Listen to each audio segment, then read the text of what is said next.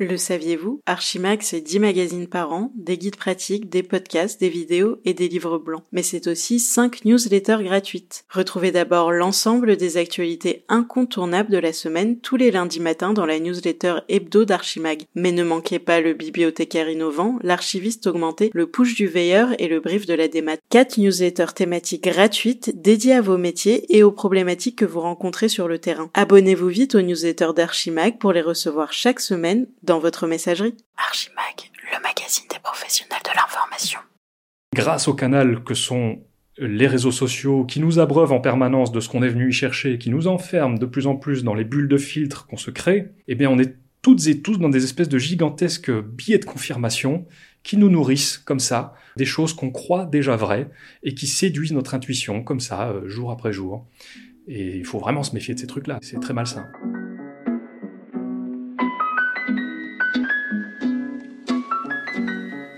Les théories du complot, rumeurs et autres fake news existent depuis presque toujours. Mais l'arrivée d'Internet et notamment des plateformes numériques comme YouTube, Twitter ou Facebook leur ont créé un espace d'expression sans limite et ont largement contribué à leur viralité. Si certaines théories universelles, à l'image des Illuminati, de la Terre plate ou encore des reptiliens perdurent dans le temps, des événements majeurs tels que les attentats du 11 septembre ou plus récemment la pandémie de Covid-19 constituent autant de nouveaux récits alternatifs possibles.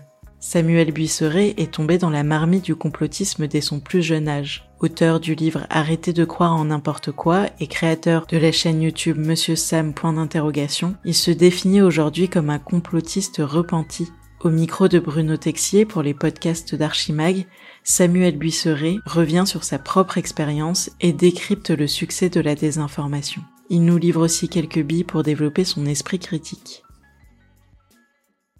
Ah, moi, j'ai coché le bingo complet, j'ai envie de dire. J'ai commencé euh, très tôt à baigner dans des croyances euh, un petit peu toxiques, on va dire, puisque mon père nous avait embrigadés dans les témoins de Jéhovah. Puis ensuite, quand j'avais à peu près 10 ans, il y a eu la vague belge en Belgique, la vague d'OVNI. Donc euh, bah, tout d'un coup, euh, on avait euh, de la science-fiction dans cette espèce de temple du sérieux qui était le journal télévisé. Donc moi, évidemment, j'ai mordu énormément à cet hameçon-là. Puis, chemin faisant, ben, je me suis fait une petite spiritualité qui a commencé à agglomérer le magnétisme, les tarots, tous ces trucs-là. Tout ça pour aboutir à une espèce de vision du monde qui était euh, ésotérique dans l'ensemble, on va dire ça comme ça. Puis évidemment, il y a le 11 septembre 2001 qui a été mettre un, un gros coup euh, dans, dans, toute cette logique-là, l'apparition d'Internet, euh, ce qu'on appelle l'horizontalisation du marché de l'information, c'est-à-dire qu'on pouvait commencer à avoir comme source d'information monsieur et madame tout le monde. tout ça a alimenté énormément le, le ce qu'on va appeler le complotisme ici, mais en réalité c'est plus complexe que ça. Tout ça a alimenté énormément mon complotisme. En Belgique, chez les jeunes de cette époque-là, en tout cas, il n'y avait pas un, un gros engagement euh, politique en dehors du des sempiternels euh, tous pourris et autres euh, clichés. Mais on observe effectivement aujourd'hui, il y a des études qui démontrent ça, les, les extrémismes politiques sont les premiers générateurs de théories du complot. On en retrouve plus à droite qu'à gauche, mais c'est le comportement radical en lui-même qui fait qu'on qu'on génère des, des, théories du complot et qu'on adhère à, à, cette façon de penser le réel. Je dis toujours qu'on entre dans le complotisme par malchance et on en sort par chance. Moi, j'ai eu euh, une histoire assez tragique qui m'a permis de suspendre mon jugement et de réviser mes croyances. Si j'avais pas eu cet événement tragique, peut-être que le livre que je viens d'écrire là euh, contiendrait tout l'inverse en fait. Peut-être que j'aurais persévéré dans cette voie euh, avec cette façon de penser le réel et que j'aurais en fait aujourd'hui, euh, je ferais peut-être partie de ceux qui, qui, disent exactement tout ce que je dénonce dans ce bouquin. On passe par ce qu'on appelle la, une phase de désenchantement. Donc on, est dans un monde où on est à ça d'avoir la preuve que il y a une vie après la mort, il y a des extraterrestres qui nous visitent et qui nous surveillent, tout est de la faute des reptiliens, etc., etc. On est à ça à chaque fois d'avoir la, la preuve ultime de tous ces trucs, et puis tout d'un coup on se rend compte qu'en fait tout toutes ces croyances tiennent sur le même principe et que ce principe est extrêmement faible. Donc on révise tout et on est un peu dépossédé au départ.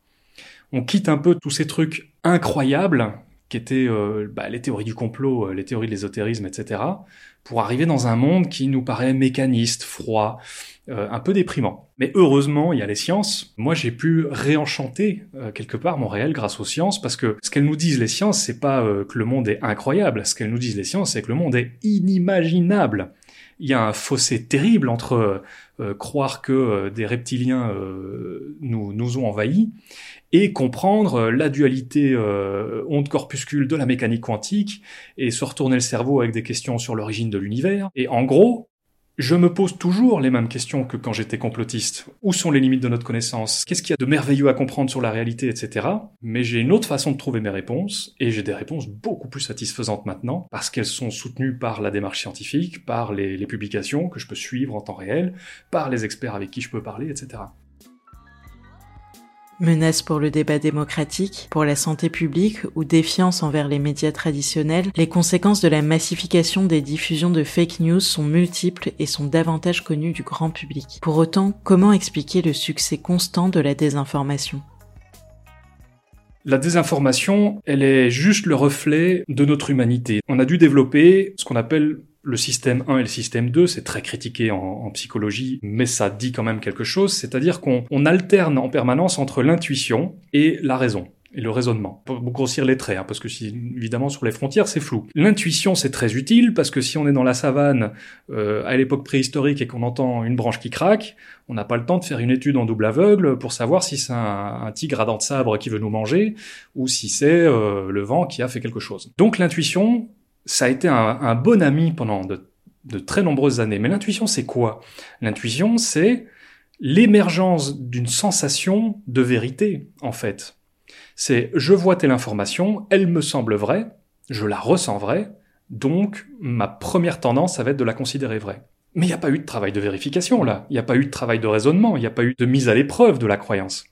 Et donc en fait c'est ça le raisonnement euh, complotiste, l'invasion des théories du complot actuellement, grâce au canal que sont les réseaux sociaux qui nous abreuvent en permanence de ce qu'on est venu y chercher, qui nous enferment de plus en plus dans les bulles de filtre qu'on se crée, eh bien on est toutes et tous dans des espèces de gigantesques billets de confirmation qui nous nourrissent comme ça, des choses qu'on croit déjà vraies et qui séduisent notre intuition comme ça, euh, jour après jour.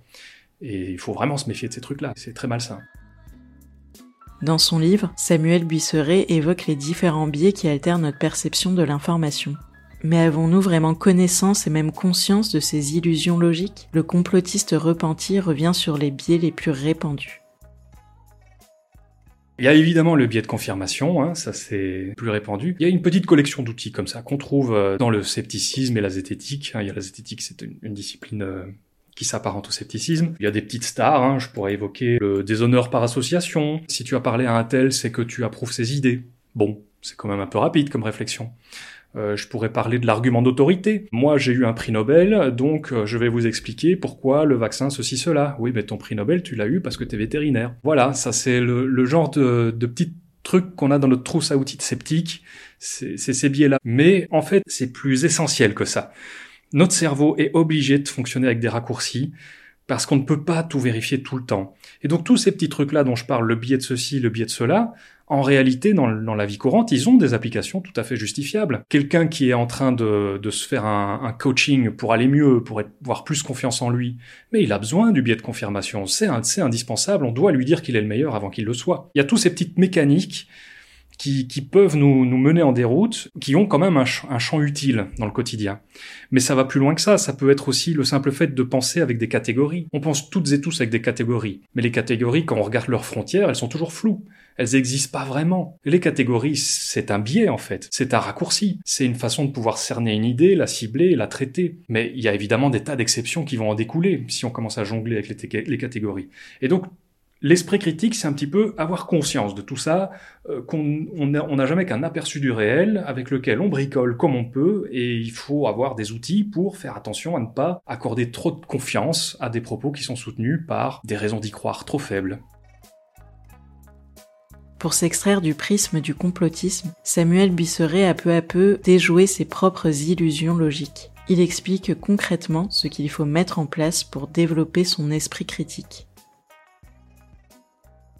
Il y a une espèce de mythe qui présente les sceptiques comme des gens qui sont tout le temps en train de tout remettre en cause, etc. C'est absolument pas vrai. L'esprit critique, qui cherche encore sa définition euh, au sein des experts, c'est avant tout une posture, c'est avant tout une direction dans laquelle on regarde. Cette direction, elle est simple en fait. Au lieu de s'intéresser à qui croire, à que croire, on s'intéresse à pourquoi croire. Au lieu de chercher si ce truc me semble crédible, je me demande Quelle raison d'y croire on m'expose et souvent, on s'aperçoit, tiens, ben, finalement, euh, cette raison d'y croire que mon ami ici m'expose, c'est juste la peur. C'est pas une raison suffisante d'y croire, la peur. Bon, sauf si c'est évidemment des choses très triviales dont on sait qu'elles sont forcément fausses ou qu'elles représentent un danger conséquent. Il y a évidemment la balance bénéfice-risque, tous ces trucs-là. Mais l'esprit critique, c'est avant tout cette posture de toujours être conscient que les raisons d'y croire sont plus importantes que le que croire.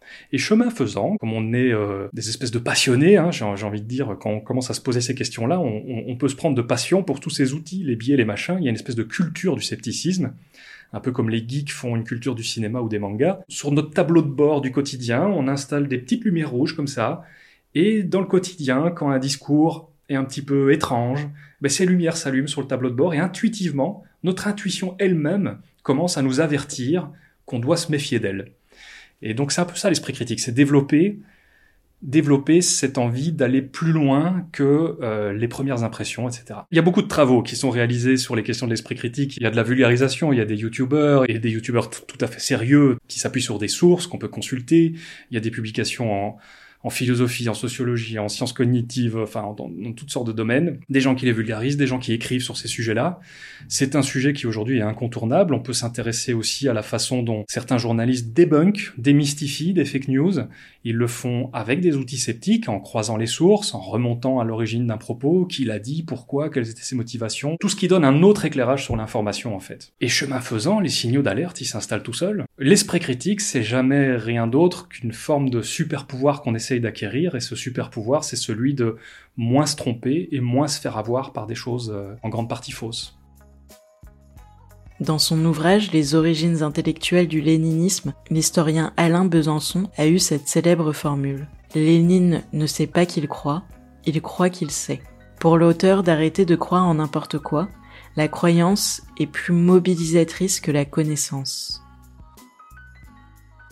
je constate qu'en tout cas, pour mobiliser une opinion, euh, les leviers les plus efficaces, ben, ça reste les émotions fortes, la peur, euh, l'indignation beaucoup, mais ça peut aussi être l'émerveillement, ça peut aussi être euh, la surprise. Toutes ces émotions très très fortes permettent de rassembler les gens et de les, les orienter vers une cause pour des raisons qui sont pas d'ordre rationnel. Donc effectivement, la politique, c'est avant tout des, des foi, des croyances, c'est des projections, c'est je pense que le monde serait mieux si, et euh, si, si on faisait comme je disais, alors ça irait mieux pour tel et tel et tel et tel sujet. Mais au fond, ce que les, ce que, les philosophes disent, je veux dire, c'est assez consensuel, on ne peut que croire. On ne peut pas faire autre chose que croire. On est des êtres de croyance. On est enfermé dans nos cerveaux et on perçoit le monde à travers nos cinq sens. On imagine des couleurs. Les couleurs n'existent pas, on le sait. On imagine tout un tas de trucs et on se représente le réel dans notre tête, et c'est un petit peu le cœur de toutes nos conversations. Non, le réel est comme ceci, mais moi je te dis qu'il est comme cela, etc. On a toujours la même démarche de confronter nos représentations du réel à travers notre croyance, parce qu'on peut pas faire autrement que croire quelque chose. Mais il existe des méthodes qui ont montré que certaines croyances pouvaient être prédictives. Certaines croyances amenaient à pouvoir prédire des choses de façon fiable. Et ces méthodes, c'est devenu bah, la démarche scientifique, en fait. Et donc on a à l'intérieur de nos croyances un corpus de méthodes et de connaissances qui sont les plus solides, qui sont les sciences, auxquelles il faut vraiment, vraiment prendre le temps, avec beaucoup d'humilité, bah, de se pencher sur comment on a réussi à produire ça, pourquoi on sait telle et telle chose, avant de se demander si, euh, moi, le réchauffement climatique, j'y crois ou j'y crois pas. C'est plus, intéressant de se dire comment on en est venu à ces conclusions-là. En 2015, Samuel Buisseret lance sa chaîne YouTube Monsieur Sam, point d'interrogation, qui compte aujourd'hui près de 130 000 abonnés.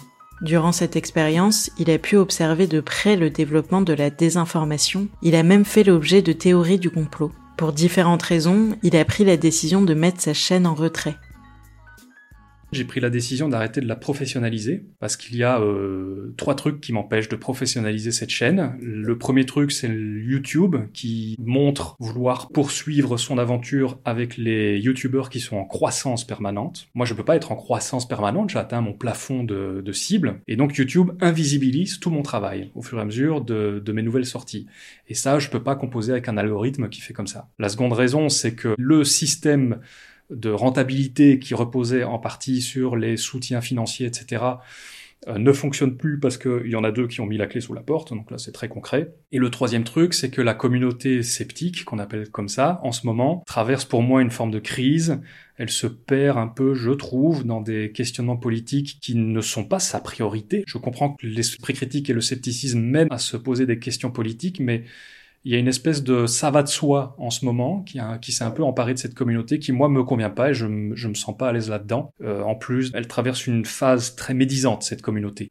Beaucoup de gens euh, sont très doués pour dire qui a tort sur quoi, mais moins pour se regarder soi-même et regarder ce qui va pas chez soi j'ai pu voir des, d'authentiques théories du complot sur ma personne se créer. Il y a des gens qui euh, qui se sont mis en tête que j'étais payé par Monsanto, Big Pharma, etc. sur base de quelques mouvements des mains qui représenteraient tel ou tel signe, etc. J'ai eu des menaces de djihadistes, j'ai eu des tas de trucs euh, assez euh, assez angoissants. Mais si vous voulez, ça m'a vraiment permis de, de tester les choses ça m'a vraiment permis d'essayer de communiquer avec les gens et de voir qu'est-ce qui correspondait le mieux à une optimisation de leurs chances de se remettre en question. Et le discours frontal ne fonctionne pas pour ça. Donc j'ai pu développer des techniques de conversation qui me permettent aujourd'hui bah, de ne pas braquer les gens avec qui je parle, d'explorer leurs croyances, et ils en ressortent en ayant un doute. Et finalement c'est ça l'esprit critique, c'est juste ramener un peu de doute.